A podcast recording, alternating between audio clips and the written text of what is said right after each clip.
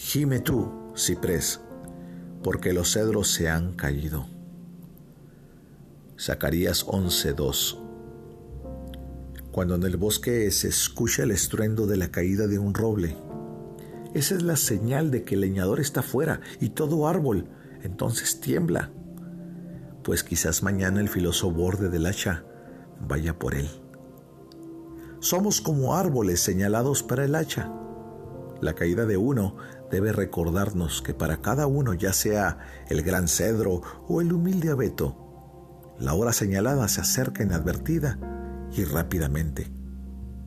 Yo confío en que no nos volveremos indiferentes a la muerte por el hecho de escuchar con frecuencia de ella. Vivimos en una sociedad en donde parece que la muerte y aún el homicidio es algo común en nuestros diálogos y en las noticias.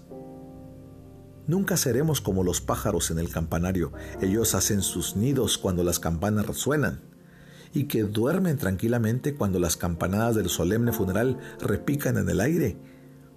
Consideremos a la muerte como el más crítico de todos los acontecimientos. Vivamos sobriamente por su cercanía. No nos conviene estar en la diversión mientras que nuestro destino eterno pende de un hilo. La espada está fuera de la funda, está bruñida y es, y es filosa. No juguemos con ella. El que no se prepara para la muerte, algunos dirían, es un tonto. Yo diría, es un loco.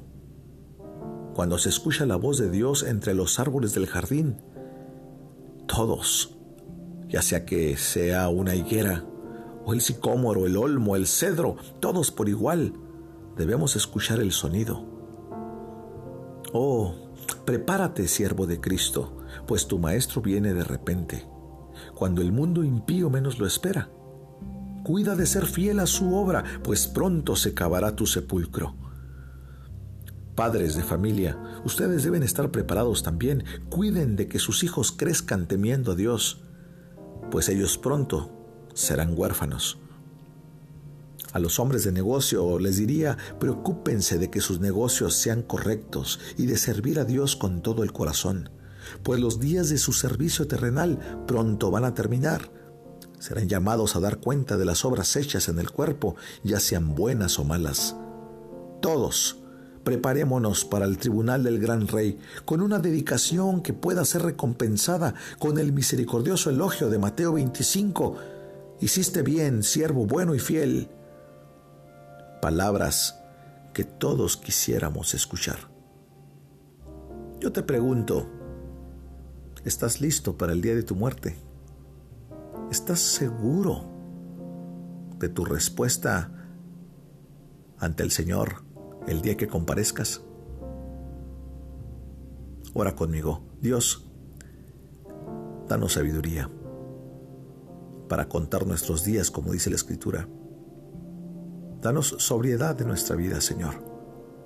Permítenos, Señor, estar siempre confiando en ti y no estar distraído, Señor, con el brillo y el oropel de esta vida.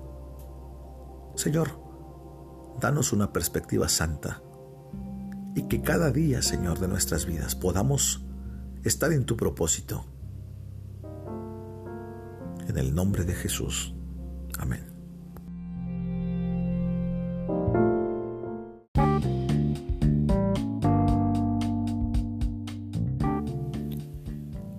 Esta es una obra clásica devocional de inspiración diaria por Charles Spurgeon, en la voz del pastor Esteban Reyes, desde Ciudad Juárez, Chihuahua, México.